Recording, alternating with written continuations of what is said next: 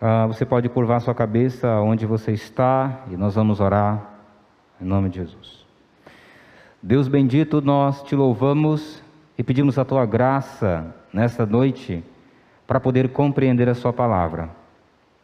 Que o Espírito do Senhor, Pai, possa iluminar o entendimento do nosso coração, para que possamos compreender a Sua palavra.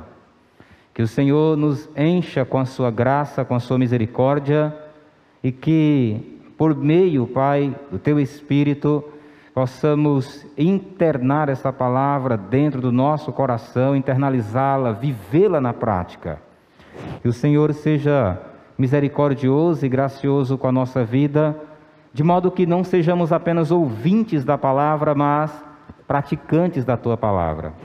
Nos livra, Deus, de um coração endurecido, um coração que, mesmo sendo exposto à palavra, não consegue se mover, não consegue se mexer. Nos livra, ó Deus, da ignorância espiritual, dessa ignorância que não nos deixa é, ou não deixa as pessoas compreenderem a palavra num nível relacional. Eu te peço graça e misericórdia da sua parte para que nós possamos apresentar esse culto para o Senhor, Pai, e que ele venha ser para a tua glória. Em nome de Jesus. Amém. Abra sua Bíblia em Marcos, capítulo 12, versículos de 13 a 27. A gente vai fazer a leitura dessa primeira parte do texto e aí a gente vai caminhando pouco a pouco com, com os textos. Tá bom, você já deixa aberto aí e a gente vai fazendo o acompanhamento desse texto à medida que a gente vai fazendo a exposição. É, nós temos acompanhado, né, nos últimos dias aí, a exposição do livro de Marcos, e nessa exposição nós dividimos esse livro em duas partes, né? A primeira parte é o serviço do servo e a segunda parte é o sacrifício do servo. E nós estamos caminhando hoje, mais uma vez, para essa parte final do livro. Mas o que é interessante quando nós olhamos para o livro de Marcos é ver essa questão da progressão de Jesus em direção a fazer a vontade do Pai, assim como nós temos visto também a questão da dureza do coração e da incredulidade sendo percebida, sendo vista de uma maneira muito clara na medida que Jesus caminha. Não foram poucos os exemplos que nós vimos à medida que íamos caminhando com a exposição do livro de Marcos. A gente pode recordar diversos momentos em que o coração do povo, o coração dos discípulos se tornaram é, ou pelo menos estavam endurecidos e lutando com incredulidade no coração. Então, esse é um assunto que permeia, que caminha no livro de Marcos e que é importante para nós ah, entendermos e para nós também avaliarmos como é que está o nosso coração. Jesus, no caminho, no desenvolver desse livro, ele é o Deus servo que tem sua autoridade questionada por uma nação dura de coração. A gente viu isso no domingo passado, o pastor Josué, quando ele estava ministrando aqui a palavra no domingo à noite, ele destacou esse ponto importante, que era a questão da dureza de coração ah, mostrada quando os líderes judeus estavam questionando a autoridade de Jesus. Já era claro, era evidente que Jesus era Deus, já estava claro. Então, quando Jesus está entrando, inclusive, em Jerusalém, ele é aclamado. E ali era uma indicação de que Jesus estava sendo aclamado como Messias. Ele era Deus. E isso já era claro para eles. Então, Jesus é esse Deus servo que tem ali a sua autoridade questionada pela liderança estéril, pela liderança espiritualmente morta em Jerusalém. Então, a gente precisa ver que Jesus também é o Deus servo que é rejeitado por uma nação infrutífera e dura de coração.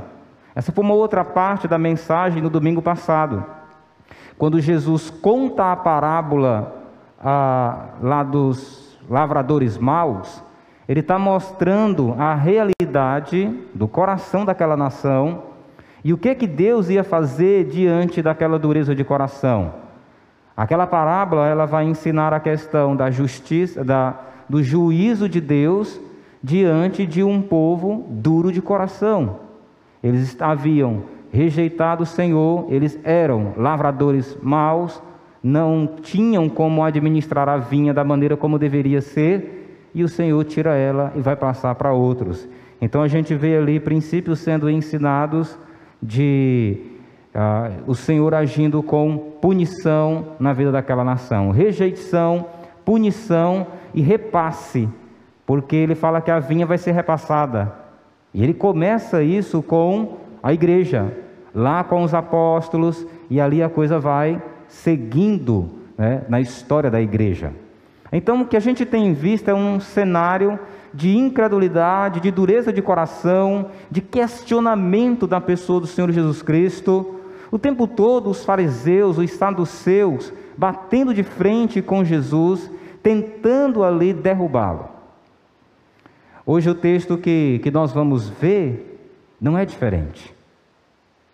Eles vão seguir nessa caminhada para tentar derrubar o Senhor Jesus Cristo. O que que distancia os homens do reino de Deus? Quando nós olhamos essa caminhada de Jesus em direção à cruz, hoje nós cantamos aqui, né? Levarei eu também minha cruz, até morrer eu a vou proclamar. Essa era a história de Jesus. Ele levou a sua cruz, ele expandiu o seu reino.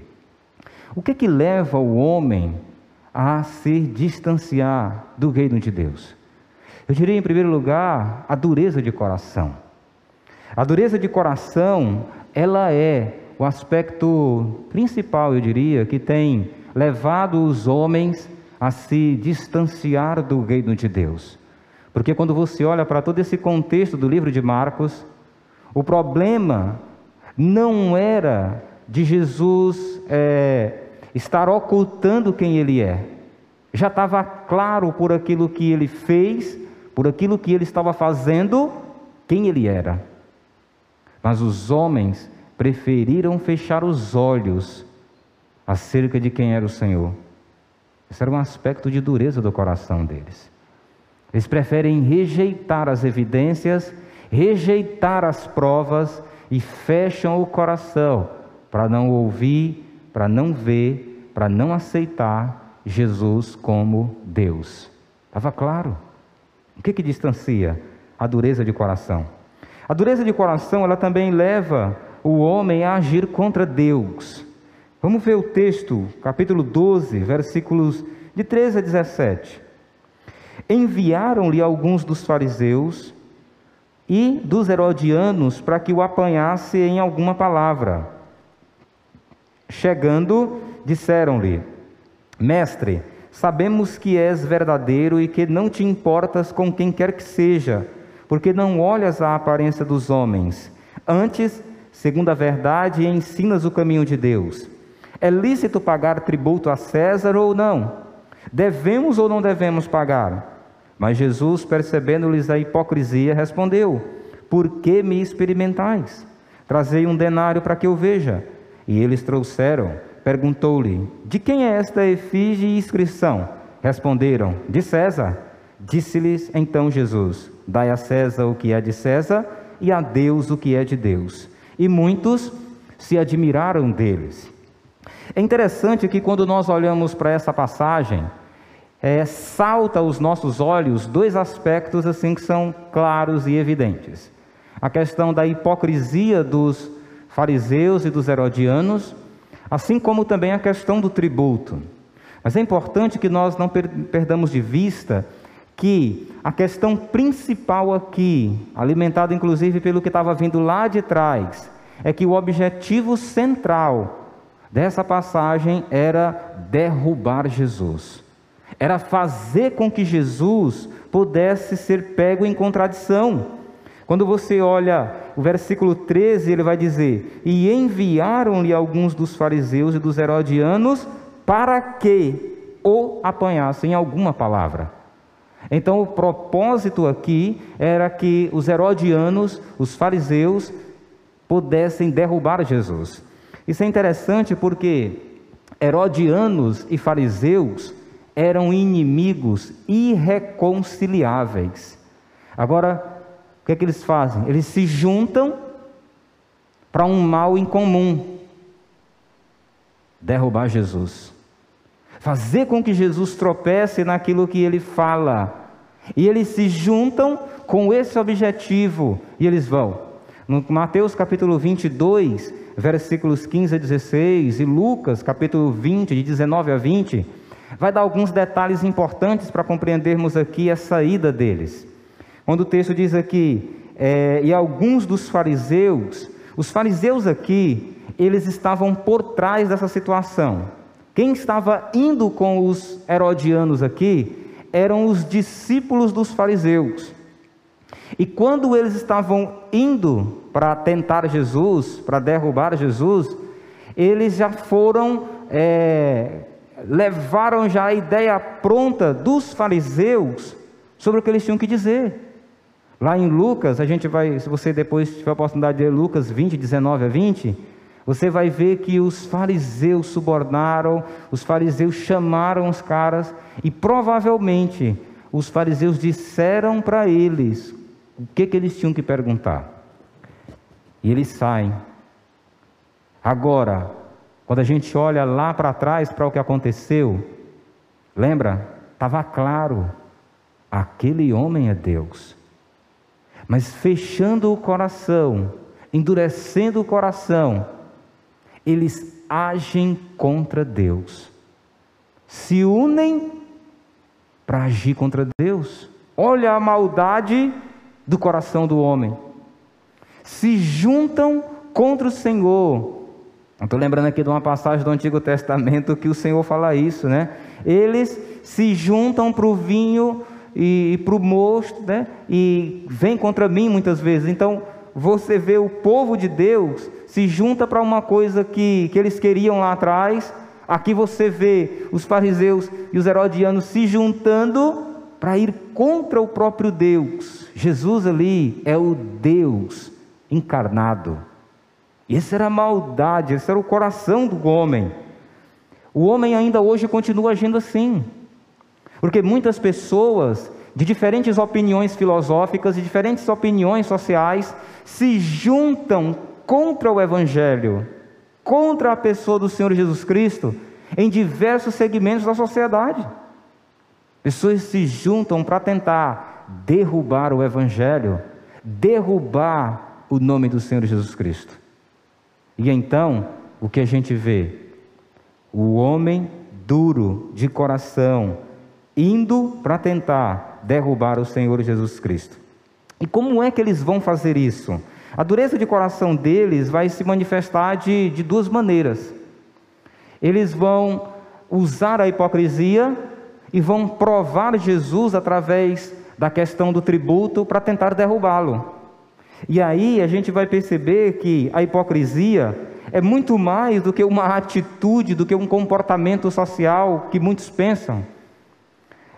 A hipocrisia, ela é resultado de um coração endurecido pelo pecado.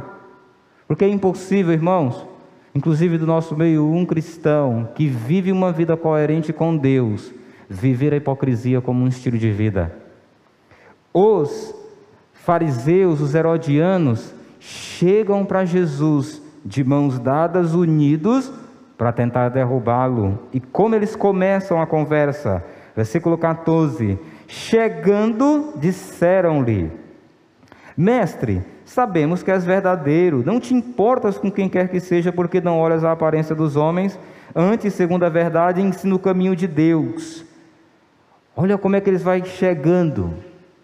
Jesus, quando olha toda aquela conversa, ele faz logo o raio-x da conversa e já dá o diagnóstico. Hipocrisia. Ele olha e ele diz: percebendo Jesus a hipocrisia deles. Esse é um aspecto de dureza do coração do homem, a hipocrisia. A palavra hipocrisia na língua grega é hipocrites, e significa primariamente um ator. Ali eles estavam de fato representando uma coisa que eles não eram. Eles começam a destacar algumas palavras aqui no trato com Jesus. Eles chegam para Jesus e chamam Jesus de quê? De mestre. Olha só a hipocrisia. Ele diz assim: Mestre, sabemos que és o que? Verdadeiro. Peraí, não era esse povo aqui que estava lá atrás questionando a autoridade dele? Porque se você chama alguém de mestre e de verdadeiro, você está dando para ele o que? Autoridade. Mestre é aquele que ensina. E quem ensina a verdade expressa autoridade. Agora, olha a hipocrisia do coração deles. Eles chegam para Jesus, falando para Jesus coisas que eles realmente não acreditavam. Eles estavam aqui, entre aspas, reconhecendo a autoridade de Jesus. Mestre, olha, o Senhor é verdadeiro. É? Sabemos que pregas a verdade. E aí eles dizem: é, Sabemos que o Senhor não se importa com quem quer que seja, porque não olha a aparência dos homens. É? Não tinha temor de homens para falar o que ele tinha que falar, que era o que os fariseus lá atrás estavam com medo, porque não iam prender Jesus, porque estavam com medo dos homens, da multidão.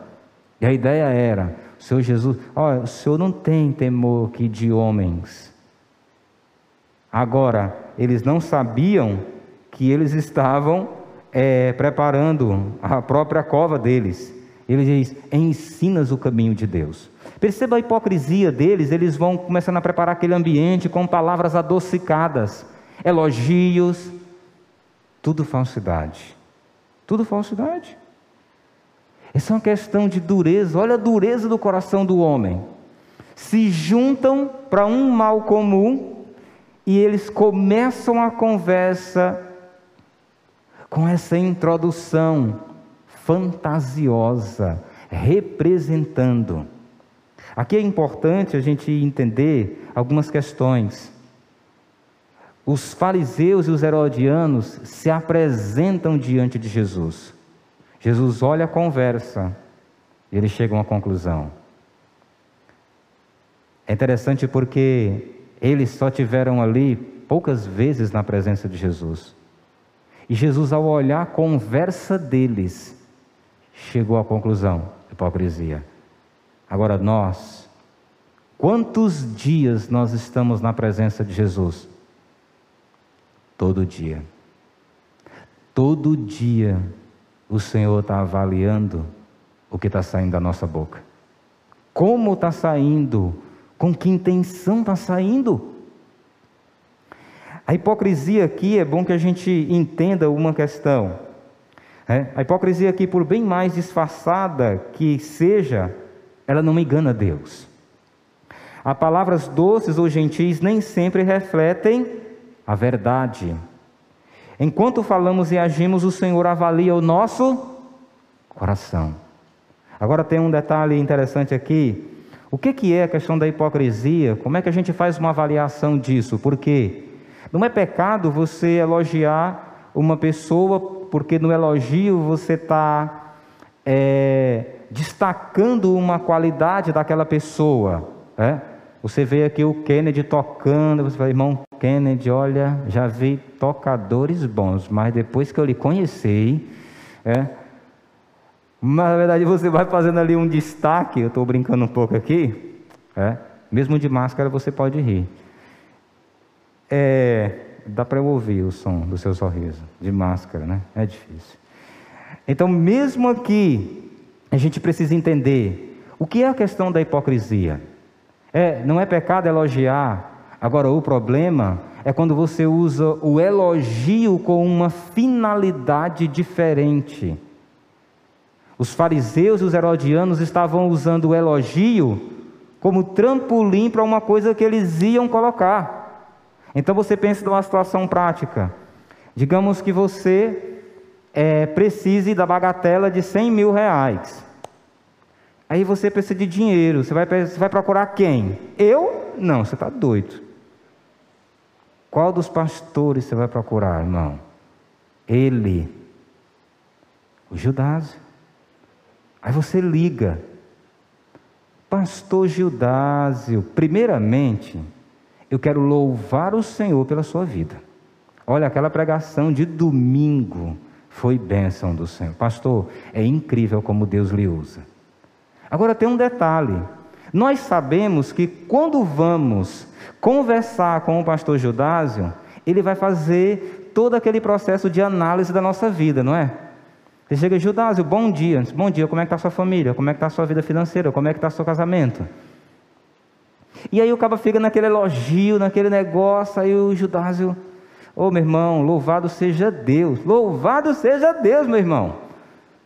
E aí, o Judásio faz a pergunta, e como é que você está, irmão? Bom, já que ele perguntou, ô oh, irmão, pois é, ainda bem que Deus te usou para perguntar porque eu estava querendo que você emprestasse um dinheiro. Agora você está vendo onde é a questão da hipocrisia. Pessoa está usando, criando todo um contexto, quando ela poderia chegar direto e conversar e expor. Porque às vezes esse contexto que é criado é simplesmente para promover uma situação, para preparar o ambiente, porque Vai que ele não dá se eu chego de uma vez. Vai que Jesus não acredita no que a gente está falando, então vamos assim, ó. Como tem muita multidão perto dele, vamos elogiá-lo. Pode ser que através disso ele baixe a guarda, e baixando a guarda, a gente faz o checkmate. Essa questão da hipocrisia, ela é muito, muito séria. A hipocrisia, ela é o cartão de visitas dos que têm um coração endurecido pelo pecado. E a hipocrisia é um pecado que Deus odeia, porque a gente pode estar, às vezes, no culto, o crente pode estar representando um adorador representando diante de Deus.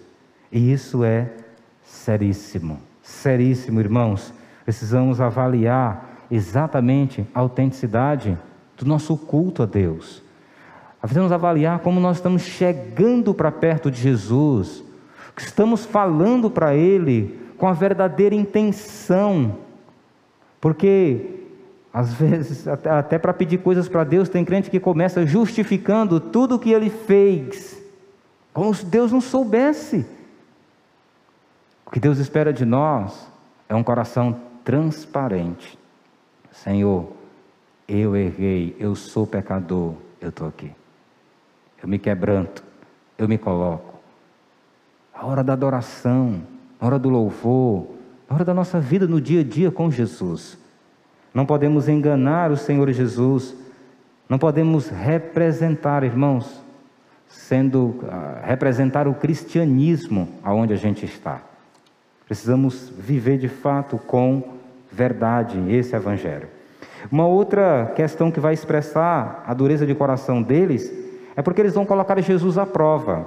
Perceba no versículo 15 que ele vai dizer: Mas Jesus, percebendo-lhes a hipocrisia, respondeu: Por que me experimentais? Então a ideia é que de fato eles estavam experimentando Jesus, e como que eles estavam experimentando Jesus? através da controvérsia do tributo. Eles estavam ali experimentando, colocando Jesus à prova, e isso só aumenta a questão da dureza do coração deles. Como é que uma pessoa, que uma pessoa pode colocar Deus à prova? Eles estavam fazendo isso. Eles estavam fazendo isso. A dureza do coração dele os cegava de maneira que eles não conseguiam enxergar o que eles estavam fazendo ali. Dureza de coração os levou a colocar Jesus à prova. Isso é interessante porque a maneira como eles vão se apresentar aqui para para pegar Jesus, ele apresenta essa questão do tributo. Essa questão do tributo era uma coisa séria aqui naquele tempo. Roma havia dominado toda Jerusalém, E a moeda romana, ela tinha a cara de César. E aí o que, que acontecia? Aquela moeda circulava no meio da nação, e aquela moeda era ao mesmo tempo que era a moeda corrente naquela época, ela também era um lembrete para o coração daquele povo. Quem domina vocês? César. Eu sou o dominador. Vou lá. É? Então, aquilo era dolorido para o coração do povo encarar essa situação. Quando eles colocam a questão do tributo, aquilo tinha uma questão social, política e religiosa naquela provação. Porque qualquer resposta que Jesus desse aqui, sim ou não, era a resposta que eles queriam. É lícito pagar tributo a César ou não? Se Jesus dissesse não, aí o que, que ia acontecer? Não, não é certo. Os herodianos que estavam lá eram representantes do governo romano, né? porque eles eram seguidores de Herodes. E Herodes era a marionete de Roma. Então, ao mesmo tempo que eles, esses dois grupos estavam ali para provar Jesus, eles eram também testemunhas oculares que se Jesus desse uma resposta errada, eles iam denunciá-los para Roma ou que ele dando uma resposta errada ali, a própria multidão ia contra ele. Se ele dissesse, sim, tem que pagar imposto para Roma, nós somos crentes, gente, que é isso? Era tudo o que eles queriam. Você está vendo como é a dureza do coração? Os caras chegaram com uma pergunta, que se ele dissesse sim ou não, estaria errado. Era o que eles queriam, ou sim ou não. Agora Jesus foge de uma coisa que é muito comum em nossos dias, que é o do politicamente correto. É, que é aquela resposta que você dá querendo ser uma pessoa equilibrada na situação. Jesus ele nem responde. Ele diz: "Me dá uma moeda". Né? Provavelmente Jesus não tinha uma, por isso que ele pediu. Deu uma moeda, deram. Qual é a imagem que tem aqui? César. E aí ele diz, ele ordena: "Dai a César o que é de César e a Deus o que é de Deus". Então Jesus resolve a questão. Ele mostra exatamente aspectos que são importantes nessa situação. O que, que é importante para Deus? Os fariseus, eles estavam ali tentando pintar de espirituais, mas eles eram hipócritas. Eles não davam a Deus aquilo que realmente era devido. Eles não davam a lealdade que era devida a Deus. Eles não davam o culto que era devido a Deus. Pelo contrário, o próprio Jesus denuncia eles que são pessoas que nem entram no reino dos céus e não deixam aqueles que querem entrar. Era o coração endurecido pelo pecado. Então, Jesus denuncia eles na sua colocação que ele faz diante dessa situação. Então, é muito importante vocês entenderem que nessa questão aqui Jesus ele vai fugir do politicamente correto. Agora, ora, o pecado, a dureza do coração deles se juntaram para colocar Jesus à prova. Irmãos, é muito sério essa questão da gente colocar Jesus, da gente é, partir para uma situação dessa de, de coração endurecido, de tentar levar, colocar Jesus à prova. O crente, muitas vezes, especialmente nos dias de hoje, ele comumente faz isso. Ele coloca Deus à prova. A gente tem visto constantemente por aí algumas pessoas que dizem, né, especialmente nessa área do dízimo, o pessoal, eles tentam colocar Jesus à prova. Olha, porque eu dei o dízimo, então Deus precisa me abençoar.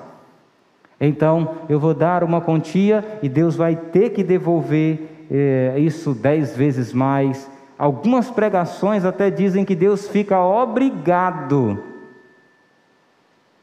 com você naquela situação. Então, é muito importante nós avaliarmos essa questão do coração humano. Irmãos, é muito importante avaliarmos como está o nosso coração diante do Senhor. A nossa conduta, como ela tem sido?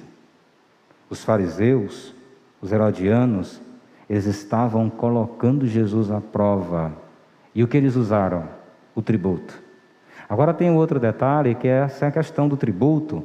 Assim como ela mexia com o povo naquela época, ela também mexe com o povo hoje.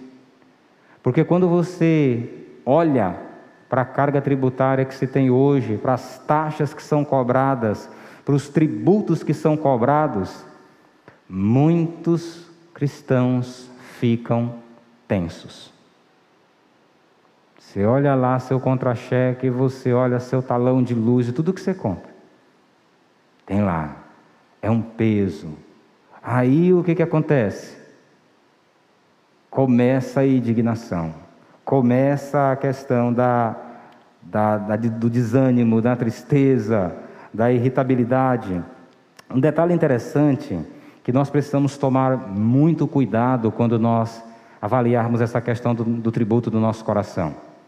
Porque nós podemos simplesmente estar pecando por murmuração. Deus colocou, não existe nenhum líder, nenhum no mundo inteiro que não tenha sido colocado por Deus.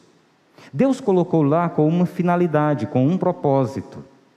E nós precisamos entender que desenvolver uma vida de fidelidade nessa área aqui na terra traz glória para Deus.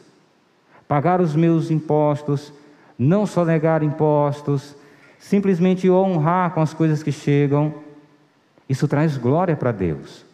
Mas eu sei que é tentador para alguns e eu sei que vocês nunca fizeram uma coisa aqui que eu vou dizer para vocês que já aconteceu comigo. Quando a gente paga aqueles impostos que são importantes para a gente ter um asfalto bom, é? você nunca reclamou disso, eu sei. Mas aí, quando a gente está andando, o que, que acontece? Não demora muito e um buraco chega. Você olha a pista esburacada, você olha como é que a gente paga imposto para andar numa pista dessa. E aí, eu tinha uma atitude que Deus me chamou a atenção. Eu andava andando, aí eu via a, como é o nome aqui da, da, da companhia que cuida da, do asfalto? Sendu. Estava lá, os corajosos, trabalhando, ajeitando o asfalto. Eu passava que eu via, eu digo, graças a Deus, já não era mais sem tempo. Então, aquela atitude de indignação e de murmuração. E aí Deus me incomodou com aquilo diante daquela situação, que todo dia eu passava por um buraco no pé da minha casa, mas quando eu batia no buraco, era incrível. Eu dobrava na esquina, veio para casa, no buraco. Sentia pancada dentro do carro, mas misericórdia. Era direto, direto. E aquilo estava me fazendo murmurar contra Deus. Porque eu reclamava. Agora eu reclamava, eles não ouviam, mas quem ouvia quem estava dentro do carro comigo. E o Senhor me incomodou. Rapaz, como é que você está murmurando? Você tem que agradecer. E aí eu mudei. Quando eu via o pessoal trabalhando, fazendo uma reforma na pista, eu louvava a Deus. Senhor, graças a Deus, graças a Ti, estão ajeitando essa rua. Obrigado, Senhor, por essa benção. Você está vendo? Quando a gente fica indignado com essas situações, o nosso coração vai tendo algumas atitudes pecaminosas, de murmuração. Então, a questão da indignação no nosso coração, a gente precisa estar muito atento para não lidar com essas questões do imposto. Né? Assim como os impostos, a adoração deve ser dada a quem lhe é devida. Essa é uma questão importante quando nós lidamos com essa questão do tributo. O mau uso dos impostos pelo Estado não justifica nossa insubmissão às autoridades. Ah, porque eles não usam bem o dinheiro, então não vou pagar, não vou fazer. Isso não é o critério. A nossa indignação, eu botei aqui a sua, não pode ser o critério para avaliar e validar a sua obediência ou não ao governo. Independente se você concorda ou não com quem está lá no cargo, aqui no Piauí ou lá na cadeira presidencial, o ofício dele lá foi dado por Deus. Quem ele é, como ele é e o que ele faz, ele vai prestar conta com o Senhor. Agora nós devemos guardar o nosso coração nessas questões, porque a nossa atitude diante dessas coisas, ela pode trazer glória para Deus ou escândalo para o seu nome. Então é muito importante avaliarmos uma questão. O que que essa questão tributária revela a respeito do nosso coração? Quando nós estivermos lidando com questões é, de pecado ou situações de problemas na nossa vida, nós, para termos uma atitude sábia, precisamos de fato olhar mais amplamente. O que que essa situação revela sobre o meu coração? Será que eu estou colocando Deus à prova? Porque eu estou fazendo um concurso, olha, se Deus não me fizer passar nesse concurso, eu paro de segui-lo. Eu deixo de ir à igreja. Eu preciso que Deus faça isso por mim. E aí, algumas coisas vão sendo colocadas. Não use sua boca para difamar autoridades constituídas por Deus, mas use-a para glorificar a Deus entre os incrédulos. É, como eu estava colocando para vocês a questão da obra, que a forma como eu avaliava essa questão. Talvez para você seja uma questão quando as autoridades, é, e eu sei que aqui não é exatamente uma questão de tributo, mas é uma questão que talvez quando você olha para o nosso culto aqui, pessoas, um grupo muito mais resumido, mas quando você sai daqui e você vai fazer suas compras no supermercado, você vê uma quantidade de gente muito grande. E aí, às vezes, você pode estar comentando com o outro. Ah, eu acho isso injusto, porque aqui tem mais de 500 pessoas no supermercado, mas as igrejas, elas estão assim, um grupinho pequeno de pessoas eu acho que o prefeito, eu acho que o governador tinha que pensar melhor. Irmãos, você acha que Deus, quando permitiu essa pandemia, não sabia disso aqui? Ele sabia. É fato e nós conseguimos constatar que num supermercado, num avião, lotérica, tem um aglomerado de pessoas. Mas a nossa lealdade em primeiro lugar, é a Deus. E quando a gente tem isso no coração e vivemos isso na prática, nós esboçamos isso na prática quando nos submetemos às autoridades constituídas. Nós só vamos ser contra qualquer autoridade constituída se eles intentarem alguma coisa que nos faça pecar. Aí nós do contrário, precisamos viver isso. Vamos caminhar para o fim aqui, a segunda parte. A dureza de coração promove ignorância espiritual. Então, versículo 18. Então os saduceus, que dizem não haver ressurreição, aproximaram-se dele e lhe perguntaram, dizendo: Mestre, Moisés nos deixou escrito que se morrer o irmão de alguém e deixar a mulher sem filhos, seu irmão a tome como esposa e suscite descendência a seu irmão. Ora, havia sete irmãos, o primeiro casou e morreu sem deixar descendência. O segundo desposou a viúva e morreu também sem deixar descendência. E o terceiro da mesma forma. E assim os sete não deixaram descendência. Por fim, depois de todos, morreu também a mulher. Na ressurreição, quando eles ressuscitarem, de qual deles será ela a esposa? porque os sete a desposaram. Respondeu-lhe Jesus: Não provém o vosso erro de não conhecerdes as Escrituras nem o poder de Deus? Pois quando ressuscitarem de entre os mortos, nem casarão, nem se darão em casamento, porém são como os anjos no céu. Quanto à ressurreição dos mortos, não tendes lido no livro de Moisés, no trecho referente à sarça, como Deus lhe falou: Eu sou o Deus de Abraão, o Deus de Isaac, o Deus de Jacó. Ora, ele não é Deus de mortos, e sim de vivos. Laborais em grande erro. A dureza de coração do homem os leva a ser ignorantes espirituais. Eles eram pessoas que tinham acesso à palavra de Deus, mas não conseguiam chegar a uma compreensão do que de fato a palavra estava dizendo. Os saduceus aqui, eles formavam aquela classe rica de sacerdotes. O Dário que pregou aqui sobre o templo, ele falou daquela questão do câmbio, que havia aquela troca da moeda romana pela moeda do templo, e muito da riqueza dos saduceus vinham do templo e das relações que eles tinham com certas questões romanas. E eles iam irricando, eles formavam aquela classe bem aristocrática. Então, eles eram pessoas que julgavam ter conhecimento. Eles não consideravam as outras partes da Bíblia. Para eles, o que valia era apenas os cinco primeiros livros da Bíblia, o Pentateuco. Eles não queriam saber dos salmos, eles não queriam saber dos profetas. A questão deles era a lei de Moisés.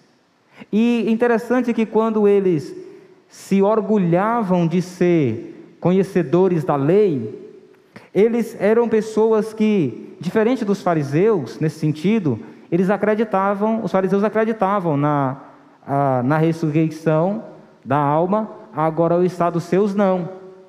Eles não acreditavam na ressurreição do corpo, não da alma, do corpo. E aí eles criaram uma situação hipotética, é?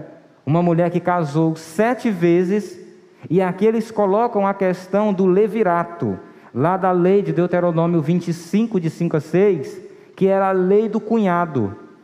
Morria um, o rapaz e não deixou descendência. O irmão tinha que casar com a viúva para suscitar descendência. E aí eles criaram uma situação, e através dessa perspectiva que eles criaram acerca da palavra de Deus, eles criaram, na verdade, um argumento para derrubar a questão da ressurreição, para descaracterizar, para colocar no chão. Mas como é que pode? Aqui, na lei está falando que é isso. E aí, como é que fica agora lá no céu? Quem é que ela vai ser esposa? Porque casou com os sete. É? E aí, Jesus olha aquela situação e o Senhor Jesus resolve ela de duas partes, em dois momentos. Interessante que aqui Jesus vai lidar com duas questões. A primeira questão é a validade, a, a, a durabilidade do casamento. Ele vai destacar aqui, quando ele vai tratar essa questão da, das Escrituras, ele vai ver a questão de não conhecem as Escrituras, nem o poder de Deus. A questão do casamento e a ressurreição dos mortos. Então, nessa primeira questão, não conhecem as Escrituras, Jesus vai mostrar para eles que de fato eles não conheciam nem os livros que eles afirmavam que criam. Os fariseus, os saduceus, eles só aceitavam o Pentateuco e eles vão colocar essa questão. A gente não crê. E Jesus vai mostrar para eles que o casamento ele só é, é validado até enquanto estamos vivos. É? Eu não sei se para alguns isso aqui, espero que não, né? seja alívio. Graças a Deus que não vai continuar no céu. É? Espero que não seja o desejo do seu coração, irmão. Casar é bom. Amém, irmão? Amém? Glória a Deus, irmãos. Eu senti sua fé, sua alegria, seu ânimo. Graças a Deus, depois de 15 anos de casado, você está firme. Amém, irmãos? Amém, não vou perguntar outra vez. Então, assim, a gente olhando para esse texto de Deuteronômio, eles colocando essa questão aqui do casamento, Jesus vai dizer para eles: olha, enquanto você vive o casamento, Beleza, agora quando você morre, ele vai dizer: no céu não se casam e nem se darão em casamentos. Porque no céu nós teremos um corpo glorificado e teremos um corpo espiritual, como é o corpo dos anjos. Então, por causa dessa mudança, dessa transformação no nosso corpo, nós vamos viver lá como irmãos. Não vai ter mais essa necessidade de procriação, não vai haver mais a necessidade de casamento. Você vai viver eternamente, agora, tendo o outro como irmãos num corpo glorificado. Né? Então, essa era a primeira questão que Jesus estava resolvendo. E aí, Jesus mostra que a validade do casamento ela acaba quando a pessoa morre. A outra pessoa está livre, desobrigada. Agora, quando estão no céu, é totalmente diferente. Então, uma outra questão que ele vai colocar é que eles não conhecem o poder de Deus. E aí Jesus vai exatamente pegar eles nessa questão do próprio erro teológico deles. Porque Jesus, ele vai exatamente nos livros da lei. Ele vai dizer: bom, quanto à ressurreição, vocês não estão ah, crendo no poder de Deus. Agora, quanto à ressurreição, tem um detalhe. As Escrituras estão dizendo aqui a respeito de Moisés, de, em, em, eh, em Deuteronômio, digo na, em Êxodo. Quanto à ressurreição dos mortos, não tendes livro no livro de Moisés, no trecho referente à sarça, como Deus lhe falou: Eu sou o Deus de Abraão, de Isaac e o Deus de Jacó. Ora, ele não é Deus de mortos, e sim de vivos. A esse ponto, quando Jesus, quando está acontecendo aquele episódio de Moisés, lá na sarça, já haviam se passado os 300 anos que Abraão, Isaac e Jacó haviam morrido. E o que Jesus está dizendo para eles é que naquele episódio lá, quando Deus está falando com Moisés, ele diz: Eu sou Deus de Abraão, de Isaac e de Jacó. Eles estão vivos. Eles estão vivos. Interessante que, a essa altura aqui, Jesus já tinha ressuscitado Lázaro, lá atrás. Já tinha ressuscitado. A uma cidade a três quilômetros de Jerusalém, que era Betânia, ele tinha ressuscitado Lázaro. Mais tarde, o próprio Senhor Jesus iria ressuscitar pelo poder de Deus. E esses são detalhes importantes para nós compreendermos na nossa própria vida. Essa questão de como é que nós estamos chegando para olhar a palavra de Deus. Nós não podemos cegar diante da palavra de Deus com filtros próprios, com conhecimentos preconcebidos para tentar interpretar a palavra de Deus. A dureza de coração deles se manifestava nessa ignorância espiritual. Eles tinham acesso à palavra, liam, mas a palavra não conseguia penetrar no coração deles, eles não conseguiam entender. A gente vive uma época em que a ênfase que é dada é ao conhecimento, conhecimento, conhecimento, e especialmente em alguns meios evangélicos, que a questão é conhecimento bíblico, conhecimento bíblico é bom, mas o objetivo da Bíblia é a transformação da nossa vida. Ter conhecimento bíblico, sem que aquele conhecimento transforme a sua vida, não vai resolver nada para você. Quem conhece muito da Bíblia é o diabo. Conhece. Mas o conhecimento não o leva a um relacionamento com Deus. Ele conhece, mas não crê. Igual o estado dos seus. Conheciam, mas não criam no poder de Deus. Não criam na palavra como deveriam crer. Existe um movimento que começou no século XVII e teve a sua força máxima talvez entre o século XVIII e XIX, chamado liberalismo teológico. Aquilo foi uma das piores pragas que existiu na vida da igreja. É, eu acho que a pior foi o gnosticismo. Sabe por quê? Porque o liberalismo, ele é a junção da filosofia, das ciências da religião, e eles misturam tudo isso com a teologia. O liberalismo teológico, ele não crê no poder de Deus. Ele não crê no sobrenatural. Ele ensina o crente simplesmente a ter uma cabeça diferente quando olha para a palavra de Deus. Muitos homens no passado, teólogos, foram influenciados por essa doutrina. E é interessante que um dos aspectos dessa doutrina é que eles ensinam, eles inclusive olham para a ressurreição e eles não acreditam que de fato Jesus ressuscitou. Para eles, o que, que era comum? É que toda vez que o povo tomava ceia, ali Jesus ressuscitava no coração deles, na mente deles, na vida deles, mas não literalmente. Para eles era aquela questão, bom, não é que na verdade Deus abriu o mar vermelho. Na verdade, teve isso e aquilo.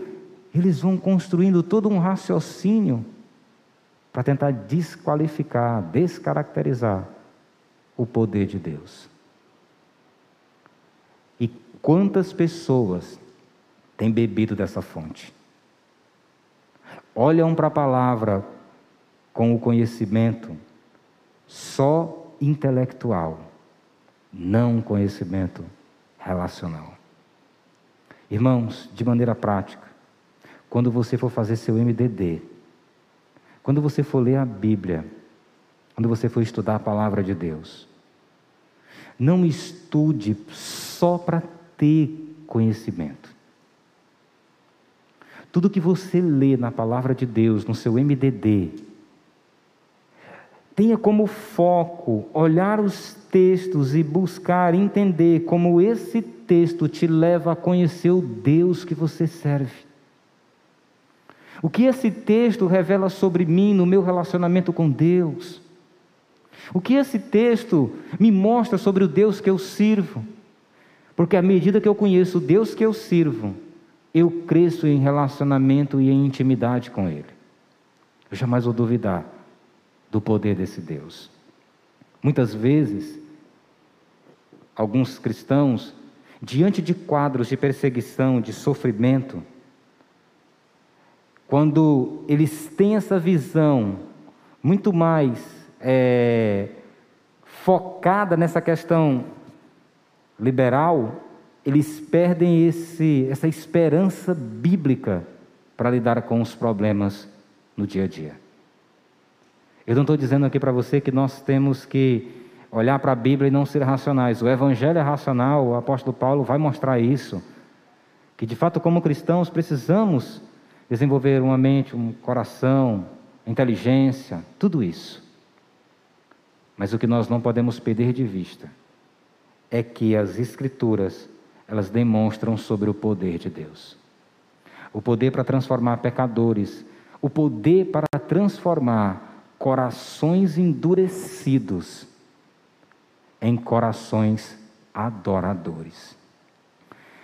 A palavra de Deus é poderosa para transformar corações hipócritas em corações sinceros. A palavra de Deus ela é poderosa para transformar o nosso coração como um todo. E você possa refletir hoje como é que está o seu coração. Você tem crido realmente no poder de Deus? Quando você se depara diante de uma circunstância que a sua vida está em risco, você realmente crê que se morrer ali, você vai experimentar o poder de Deus te levando para o céu, para você ver Jesus pessoalmente. Traz esperança para o seu coração quando você está lidando com problemas que a sua vida está em risco e que você entende que o Senhor vai ressuscitar o seu corpo. Eu espero que isso não seja para o seu coração só uma história bíblica. Eu espero que isso seja para o seu coração uma verdade que te move à esperança no Senhor Jesus todos os dias. Vamos orar. Senhor Jesus, obrigado por Sua palavra. Ó Pai, eu te peço que o nosso coração, quando formos para a Sua palavra, que a gente não vá com o coração cheio de preconceitos, de conhecimentos preconcebidos, mas que de fato haja uma submissão ao teu poder e à tua palavra. Nos conduza, Deus, a cada dia a avaliar o nosso coração pela tua palavra. E quando enxergarmos muitas vezes a dureza do nosso coração, que possamos crer no poder do Senhor que transforma corações endurecidos em corações convertidos. Que o Senhor nos fortaleça para caminhar todos os dias, trazendo honra e glória ao teu santo nome. Eu te agradeço por esse tempo e eu oro para que nessa semana nós possamos avaliar o nosso coração e crescer. Que essa seja uma semana de crescimento para a nossa vida. Em nome de Jesus é que eu oro. Amém.